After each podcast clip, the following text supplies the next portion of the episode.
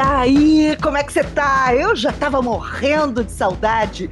Por aqui estamos na luta, mais fortes do que nunca, mais rock and roll do que nunca. Podcast Caos Corporativo na área. Aqui, Amanda Costa.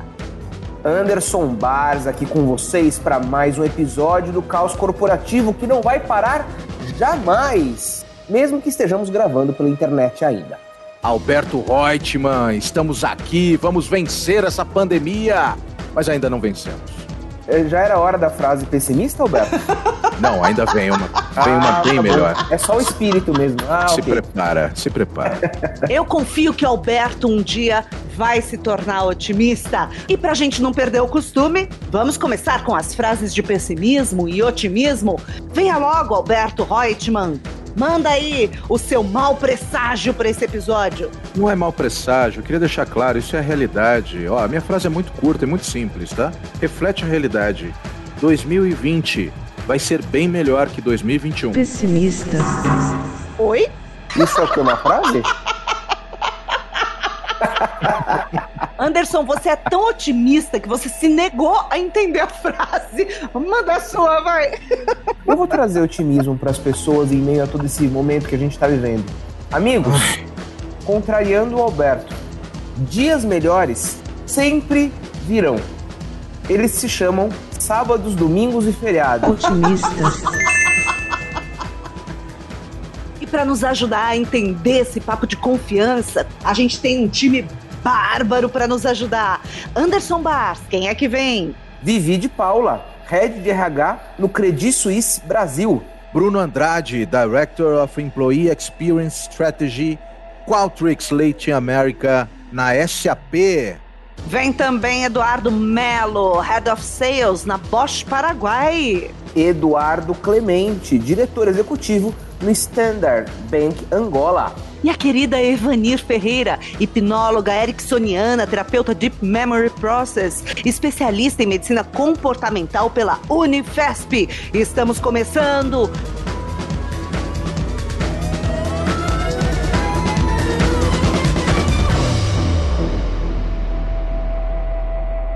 O ser humano é confiável, meninos? Amanda, a confiança, a meu ver, tá? Ela é a base da, da sociedade. Onde não há confiança, não há relacionamento. Nós precisamos da confiança para viver. Como é que você descreveria uma pessoa confiável, Alberto? Eu vou responder essa pergunta de uma outra forma, Amanda. O, a confiança, ela é uma tentativa, inclusive, de materializar algo para a gente enxergar, né? O que, que eu quero dizer com isso? A gente fala confiança cega, né? Ou seja, a gente transforma a confiança em algo que a gente consegue enxergar. O que faz alguém ser confiável é eu não sofrer. Né? Eu posso conversar com a pessoa, contar um segredo, eu posso estar perto dela sem a sensação de que ela vai me machucar, vai me trair. O que faz alguém ser confiável é justamente a calma, é a tranquilidade, é saber que toda aquela confiança, toda aquela energia depositada vai se reverberar, vai voltar de uma maneira interessante e não em formato de sacanagem. Alberto, deixa eu aproveitar para complementar o que você falou. Você trouxe aqui um ponto meu, muito importante. E a gente precisa diferenciar o que é confiança cega de confiança inteligente. Porque no início de um relacionamento, você não pode apostar todas as suas fichas até você ter conhecimento mínimo a respeito de, daquilo que é o caráter do outro, né? O Andy está dizendo então que a gente tem que desconfiar numa primeira, é, num primeiro aspecto, depois não, Não, não, não, não estou falando de desconfiança. Eu estou falando que a confiança ela tem níveis e a gente pode sim confiar de cara, mas não com todas as fichas, né? Boa.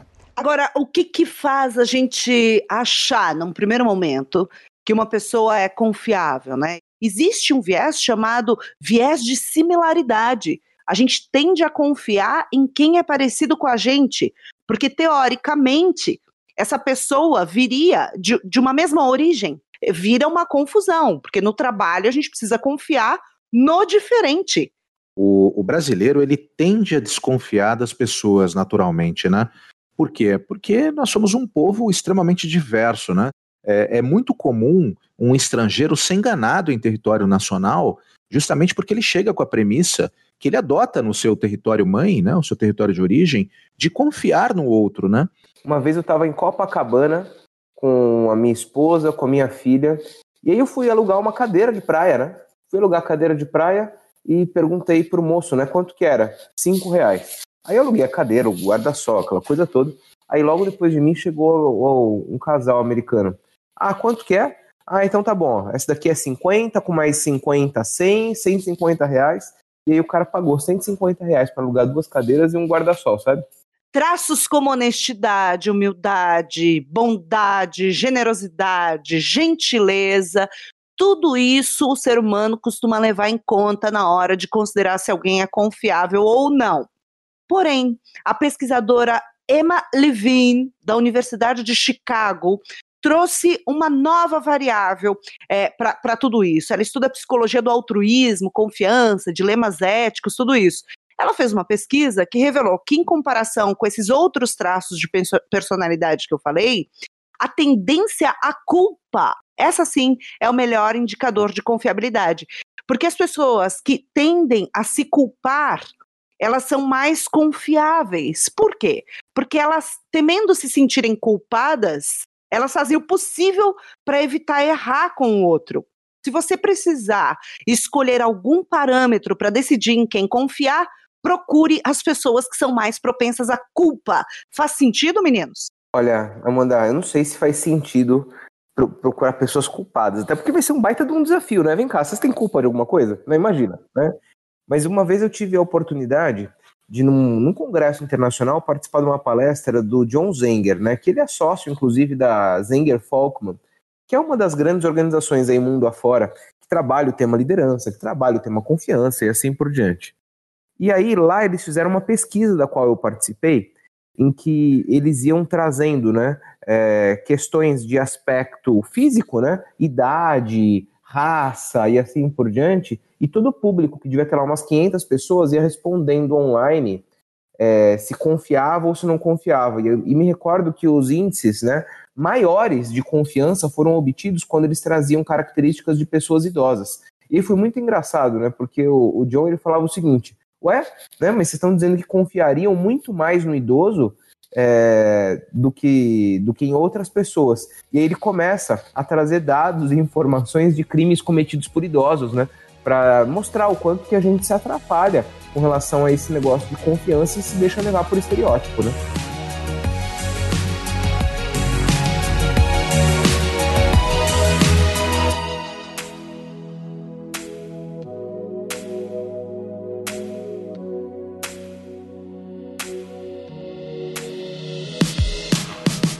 Chamar convidado? Vivi de Paula, Head de RH do Credit Suisse Brasil. Muito obrigada, Vivi, por aceitar o convite do podcast Caos Corporativo.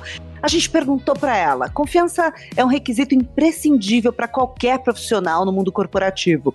Na sua opinião, Vivi, quais são as atitudes que fazem um profissional perder a confiança do gestor? E o que fazer para reconquistá-la? Aliás, é possível? Fala, Vivi! Olá, pessoal do Caos. Adorei o convite, é um prazer conversar com vocês. Super obrigada. E mais ainda o tema, né? O tema confiança. Eu sempre falo que confiança é algo muito difícil de conquistar e muito fácil de perder, né? Meu pai sempre me falou isso e eu faço questão de repassar isso para o meu filho. É algo que a gente conversa muito aqui em casa sobre esse tema, né? E na vida corporativa, a premissa para mim é a mesma. Aquilo que a gente aprende em casa é o que vale para a vida. Fale a verdade, assuma os seus erros, converse, não fique de fofoca, pense no bem-estar seu, do outro e da empresa, né, como um todo. A confiança, para mim, é uma das qualidades dos seres vivos, né? Sejam eles humanos ou animais. É, confiança significa acreditar, acreditar no outro. E é por isso que eu acho que se você sentiu que o seu gestor perdeu a confiança em você, vai lá e conversa. Sabe, é, reserva um horário, convida o seu gestor ou a sua gestora para uma reunião, diga a sua percepção, né? Fala como você está se sentindo E aí escuta, mas escuta com significado mesmo, escuta e entende a perspectiva do seu gestor. Eu acho que nada supera é, o poder de uma boa conversa. Quando a gente coloca a verdade na mesa, né, com uma boa intenção e de forma verdadeira, sem querer prejudicar o outro, tá? Não tem isso de querer ferrar com o outro. É muito importante você estar tá ali de corpo inteiro, de forma verdadeira, com uma boa intenção. Você começa a construir, né? Ou muitas vezes reconstruir, né? Porque se você perdeu a confiança do seu gestor, é um caminho de confiança, né? É, e eu acho que é muito importante vocês se lembrarem o seguinte: confiança acontece de dentro para fora. Comece confiando em você e no seu potencial. Acho que é isso. Valeu, pessoal, e um abraço a todos aí. Vivi de Paula, nossa querida amiga, isso é muito legal. Na visão aristotélica, é, a, a, falta de confiança faz parte da nossa essência, né? Quando eu não confio em alguém, eu sofro, mas eu preciso ter a compreensão de que eu estou sofrendo porque no fundo, no fundo, eu preciso do outro. Se você conclui que não precisa do outro, acaba o sofrimento e aí você não se importa mais com a confiança. Eu fico pensando que para tudo isso deve haver um custo, deve custar alto esse ambiente de desconfiança nas empresas. Amanda, não existe, não existe desempenho, não existe performance, não, não existe resultado acima da média em ambiente em que a confiança não está presente. Organizações em que a confiança não se faz presente, eu fico aumentando os níveis de burocracia, eu fico aumentando os níveis de política, para garantir que está todo mundo fazendo aquilo que precisa ser feito. Então, no limite, uma organização em que falta confiança, ela é uma organização mais lenta, ela é uma organização mais burocrática e é uma organização mais cara, porque tudo custa, né? Confiar vem do latim com fides, com fé. Então, a confiança no ambiente de trabalho, e, aliás, na família, no relacionamento amoroso, é poderosa, né? Muitas pesquisas, aliás, mostram que a fé é decisiva para a manutenção da saúde. Mas como que eu, se já tomei uma rasteira na vida, e olha, já foram muitas, como é que eu é, é, tenho a segurança de que posso confiar no outro? Amanda, tem uma frase que eu gosto muito de dizer sobre isso, que é a seguinte: confiança é uma escolha. Se você não confia, você está usando aí seu, seu instinto de autopreservação, é, em contrapartida, você vai prejudicar o ambiente. É simples assim. Confiança é uma escolha. E aí eu acho que tem muito da nossa maturidade, né? De levar em conta que, porque determinadas pessoas traíram a nossa confiança, e isso vai acontecer durante toda a vida, isso não significa que todas as pessoas vão trair. Né? Uma relação de confiança, para que ela aconteça, ela precisa de credibilidade, eu preciso de consistência, eu sou próximo das pessoas, então eu tenho relações próximas e eu me coloco numa posição vulnerável, né? Então eu não tenho receios em admitir os meus erros, é, eu não tenho receio em dizer que eu não sei a respeito de alguma coisa. Então, essas são as nossas quatro alavancas para construir boas relações de confiança. A, a, confiança, ela tem os seus prós e contras, né? É, existe uma diferença muito grande entre desconfiar e falta de, de, de confiança, né? O que, que é desconfiar? É não ter a confiança por completo. A confiança é parcial, faz parte do processo de tempo, né? A professora Carol Deck, na né, PhD Carol Deck, melhor dizendo, ela diz que você precisa de seis interações previsíveis e de previsibilidade acertada para construir a confiança em alguém. Se é uma pisada na bola, você precisa de outras 12. Agora, não confiar é ausência de confiança. Nenhum relacionamento se sustenta sem confiança. Tanto é que é, é, hoje você tem cargos na política que são os cargos de confiança. Qual é a benesse de ter um cargo de confiança? É você não precisar fazer concurso público. Então, olha como a confiança é valorizada na nossa, no nosso contexto social contemporâneo. É, se eu tenho confiança em alguém, ele vem trabalhar comigo e não precisa ter cargo público, não, não precisa fazer concurso.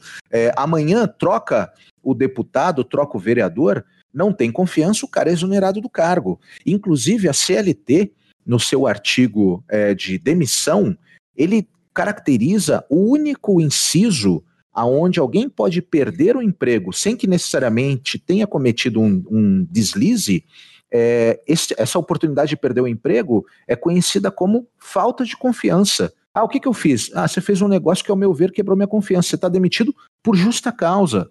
Olha que interessante. Ou seja, a confiança está na lei, está nos costumes e está na cultura. Vamos de convidados. Vem Bruno Andrade, Director of Employee Experience Strategy na Qualtrics Latin America, na SAP. A gente foi perguntar para o Bruno.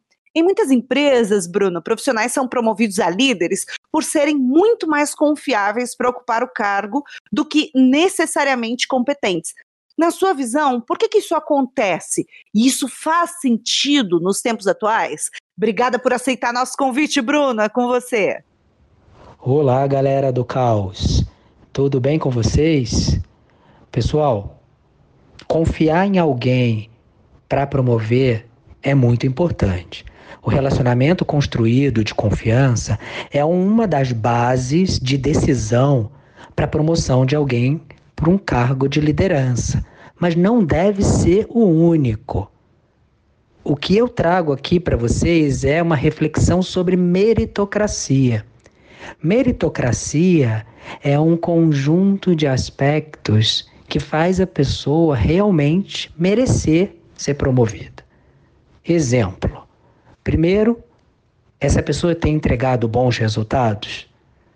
Como que é o histórico de performance dessa pessoa na empresa? Segundo, essa pessoa já apresenta habilidades, competências de gestão de pessoas? Isso vai ser muito importante para a nova função. O que, que, são essas habilidades e competências? Se a pessoa consegue olhar o todo e não olhar só uma área específica, ela tem já um comportamento empático com o outro, uma vontade né, de compartilhar conhecimento, de envolver as pessoas e mobilizar as pessoas, mesmo que sejam poucas pessoas. Então, algumas habilidades de liderança são importantes serem consideradas também para essa promoção. O terceiro ponto eu posso trazer como exemplo o fit com a cultura daquela empresa. Aquela pessoa combina com a empresa, aquela pessoa já tem o jeito de ser, o jeito de fazer daquela organização, isso também vai ser muito importante para a posição que ela está indo ocupar. Então, pessoal, eu diria para vocês que mais do que nunca, você comprovar resultados, você já apresentar um comportamento de gestão e você já ter esse fit cultural são combinados com a confiança de sucesso para a liderança. Só confiar pode trazer algum tipo de problema a curto prazo ou a médio prazo naquela posição, porque não garante que pela empresa confiar que aquela pessoa vai ter a performance esperada e vai ter a mobilização do time que se espera na posição de um líder. Aí, Bruno, muito obrigada. Excelentes ponderações. É, eu conheço líderes que promovem apenas por confiar, justamente porque o ambiente na empresa não é um ambiente de muita confiança, porque ele não confia no time, ele precisa colocar lá um, um cão de guarda dele para garantir que a coisa está acontecendo como ele deseja, né? Mas Anderson, existem níveis de confiança, né? Exatamente, Amanda, existem níveis de confiança. Eu quero deixar aqui já um grande insight para todos os nossos ouvintes. É, a base da confiança, ouvintes, é inclusive, né, o ponto de partida da confiança é a autoconfiança. Não adianta você querer achar que você vai estabelecer é, bons relacionamentos com as pessoas se você não confiar no primeiro lugar em você mesmo. Depois, a gente fala da confiança nos relacionamentos. Depois, na confiança organizacional, que é o que nos leva, inclusive, à performance. A confiança do mercado e a confiança societária. Então, quando a gente fala da confiança, ela tem todos esses níveis. Mas, meus amigos, comecemos a confiar em nós mesmos. Ou seja, síndrome do impostor não tem vez nesse papo de confiança. Mas você sabe que ouvindo o Andy falar, eu lembro de um. Tem um filósofo coreano muito interessante, né? Que eu recomendo que as pessoas sigam, chamado Shu Han. Né? Ele fala que a, a confiança é um reflexo da sociedade que a gente vive hoje, né? A falta de confiança, né? A gente vivia antigamente a sociedade da disciplina, né? Você era promovido pelo tempo de casa. Só que hoje ele chama que a gente ele, ele, a gente vive o que ele chama de sociedade do desempenho, né? Olha que contradição interessante, né? Se antes o tempo era o melhor remédio para a confiança, hoje o resultado. E ele, terminando a minha fala, ele tem uma frase muito legal, né? Ele fala que hoje o indivíduo se autoexplora e acredita que isso é realização. Olha que coisa louca, né? Sim, Byung-Chul Han, autor de Sociedade do Cansaço. É bárbaro esse livro e ele é, discute justamente isso, né, nessa publicação. Essa onda do, do eu consigo, essa onda do eu preciso fazer mais, é, das pessoas cada vez se cobrando mais essa questão dos resultados e, e, e a gente é, se torna carrasco de nós mesmos, né? E aí, enfim, surgem todas as doenças que a gente consegue. Eu acho, sinceramente, que esse não é o preço da confiança.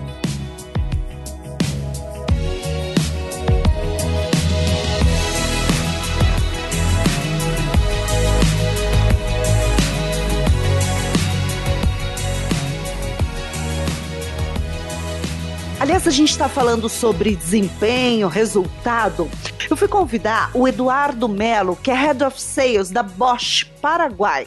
Ele saiu daqui do Brasil para montar a equipe comercial é, no Paraguai, da Bosch. Então, a missão dele foi justamente de estruturar essa equipe de vendas de ferramentas por lá. E ele enfrentou de muitos desafios, né? Que começaram desde a linguagem, o respeito à cultura, relacionamento, essa questão da cobrança de resultado. Então, eu vou chamar aqui Eduardo Melo, que gentilmente aceitou nosso convite, para quem a gente foi perguntar, né? O que, que você fez para criar um ambiente de segurança na construção de uma nova equipe em um país diferente, com uma cultura totalmente diferente. Obrigada por ter aceitado o nosso convite, Eduardo. Um dos pontos que, que eu venho trabalhando bastante com o time aqui é de fazer atividades juntos, é de compartilhar coisas. Claro, agora com algumas limitações devido à, à pandemia, mas a, assim que a, a operação começou, eu fiz questão de conhecer as famílias, de fazer um churrasco onde todos os familiares pudessem ir, justamente para a gente criar essa integração e que todos pudessem se conhecer todos pudessem interagir e ajudar na construção de um compromisso né, mútuo em relação a isso. Então, a minha dica é que para a construção de equipes de alta performance e para a construção de uma relação de confiança entre pessoas, você possa focar em duas coisas: cultura e relacionamento. Isso é que vai criar conexão entre o grupo. Um abração grande e cuidem-se nessa quarentena.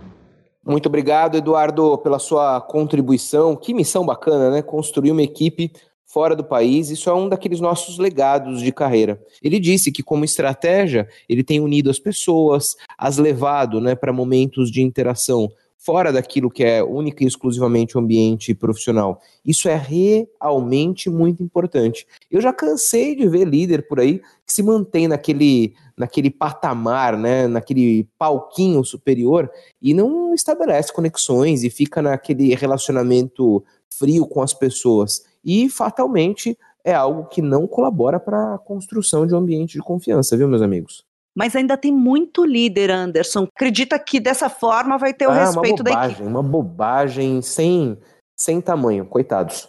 Eu acho que boa parte desses líderes né, justificam esse comportamento pelo fato de no passado terem quebrado a cara, né? Não seja duro, né? Seja, seja flexível. Essa é a maior demonstração que a gente aprendeu com as tentativas e até mesmo as traições do passado, e isso não te, não te mudou, né? É muito bacana quando você mantém a sua essência, a sua pureza, a sua crença e não deixa que os outros que são do mal te transformem em pessoas do mal, pessoas mais duras, né? Quanto mais gente tiver tentativa de te endurecer, amoleça ainda mais. É a melhor resposta. Aliás, Alberto, você conta uma história que eu adoro, que eu queria muito que você dividisse com os nossos ouvintes, que é aquela história do escorpião esse é um, esse é um, é um provérbio, inclusive, na verdade é uma história né, budista, né, uma história que é, tinha lá o mestre e o aprendiz na frente da fogueira, e o escorpião, sem querer, acabou entrando na fogueira, né? E não conseguia sair de forma alguma, né? E aí o mestre tentou com a mão tirar o, o escorpião de dentro da fogueira, né? Para ele não morrer queimado. E o, o escorpião, na tentativa de se defender, dava aquelas ferroadas no braço do mestre, né? E ele tirava a mão, gritava de dor e tentava tirar novamente, e o escorpião ainda dava outra ferroada. E aí o, aprendiz, olhando isso, falou assim: mestre, por que, que você não para? E o mestre disse: a natureza do escorpião é, é, é ferroar. E a minha natureza é salvar. A gente não vai mudar a natureza dos outros. Não se permita ferroar os outros simplesmente porque você levou ferroada.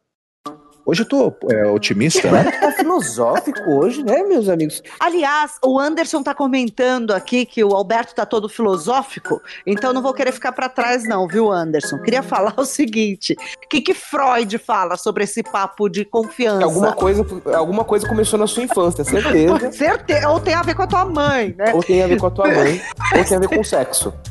Tudo. Mas para Freud, o ser humano é, é basicamente hostil, antissocial e olha o sexo aí, carnal.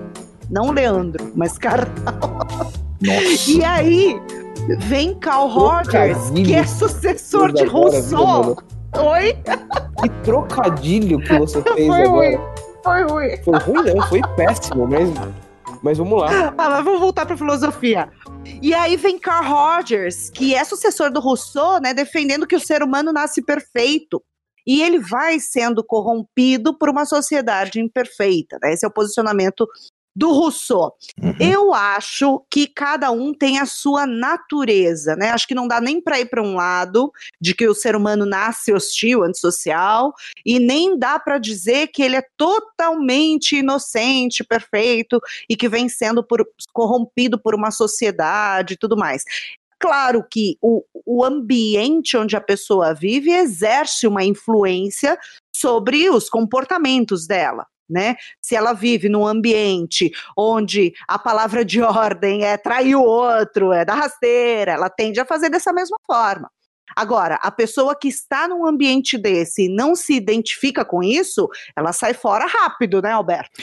Sai. Eu acho que eh, se você tem valores muito bem pré-concebidos e está num ambiente que paga bem, mas é um, é um covil, né, onde você tem um monte de cobras, raposas e morcegos, você sai fora, né? Eu vi uma recente pesquisa da Robert Half que fala que o pré-requisito mais forte para uma pessoa trabalhar não é nem o salário, é o clima. Pode até pagar menos do que o mercado, Vamos para Angola conversar com Eduardo Clemente, querido mais novo amigo do Caos Corporativo, diretor executivo do Standard Bank Angola. Muito obrigada, Eduardo, por ter aceitado o nosso convite e participar aqui do podcast Caos Corporativo, trazendo as experiências de Angola aqui para compartilhar com a gente. Nós vamos perguntar para o Eduardo o seguinte: por que um ambiente de confiança é importante? Isso torna as empresas mais competitivas? Fala, Eduardo! Olá, amigos do Caos Corporativo. Meu nome é Eduardo Clemente. Um, por que é que é importante o ambiente de confiança uh, e como é que isso torna as empresas mais produtivas? Bom, o ambiente de confiança é importante porque, acima de tudo, aproxima as pessoas, uh, aumenta o nível de, de colaboração e permite também que as pessoas possam partilhar a sua opinião de forma honesta, de forma sincera, o que potencia as iniciativas de mudança que as empresas pretendem introduzir. Quando há, quando há uma mudança que uma empresa pretende introduzir, se as pessoas, os colaboradores não tiverem confiança, um ambiente seguro em que possam partilhar as suas opiniões, a resistência à mudança é muito maior. E, portanto, esse, esse ambiente de confiança em que os colaboradores e os seus líderes conseguem comunicar de forma sincera e honesta, permite não só definir planos de carreira efetivos, uh, que enderecem as, as, necessidades de cada pessoa, um, porque é, é, mais fácil perceber honestamente quais são os pontos fortes e os pontos fracos de cada um, quando as pessoas comunicam abertamente, e ao mesmo tempo permite que as iniciativas que são comunicadas pela liderança possam ter feedback honesto uh, às vezes duro até, mas um feedback uh, acima de tudo honesto dos colaboradores e que isso também deixa perceber à, liderança qual é o grau de aceitação das medidas de mudança que estão a ser introduzidas. Portanto, basicamente, uh, eu penso que o ponto forte é a comunicação que esse ambiente de confiança gera e o grau de honestidade dessa comunicação. E isso é muito importante para conseguirmos ser mais produtivos. Um, e por mim é isso, é isso aí. Obrigado a todos. Muito obrigada pela participação, Eduardo Clemente, diretor executivo do Standard Bank de Angola. E o é isso mesmo, Amanda. E o Eduardo me fez lembrar de um livro bem famoso, né? Na verdade, eu quero recomendar dois. Eu vou deixar um para agora e um para o final do episódio. É, se você não leu, fica a recomendação aí, viu? Esse é um livro que todo profissional, em especial todos os líderes, precisam ler. Os cinco desafios das equipes do Patrick Lencioni.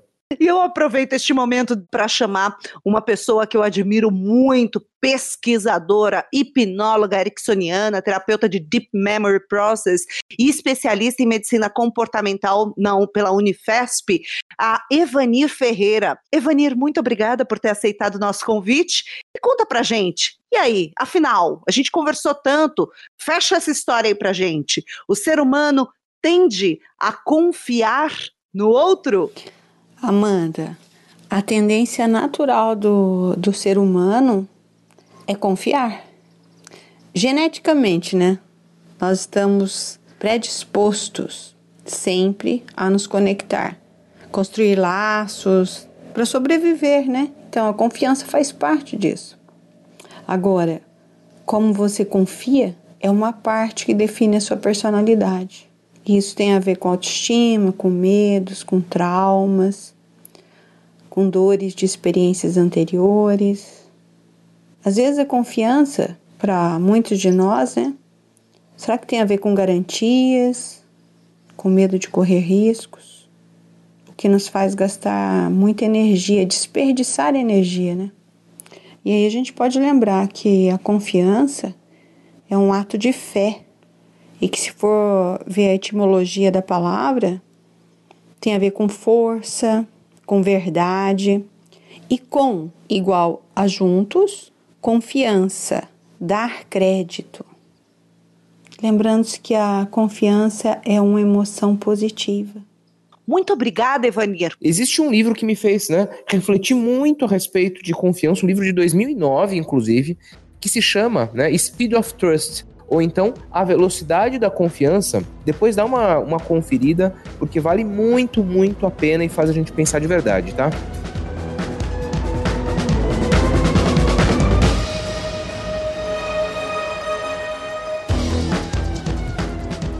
Com este episódio a gente encerra a temporada Aprendizados do Caos. Espero que você tenha gostado bastante. E olha, vem novidade por aí no mês das bruxas. No mês de outubro vai ter temporada especial de Halloween. Pesadelos da vida profissional. Todas as segundas-feiras, no mês de outubro, aqui no podcast Caos Corporativo. Se eu fosse você, eu não perderia. Que tal a gente imaginar um mundo sem briga, um mundo sem angústia? Vamos imaginar um mundo com confiança. A música de hoje é Imagine, John Lennon. Vamos imaginar, ser feliz, que a felicidade está chegando. Uau, em alto estilo. Um beijo. Tchau, tchau, tchau. Tchau, tchau. Fui!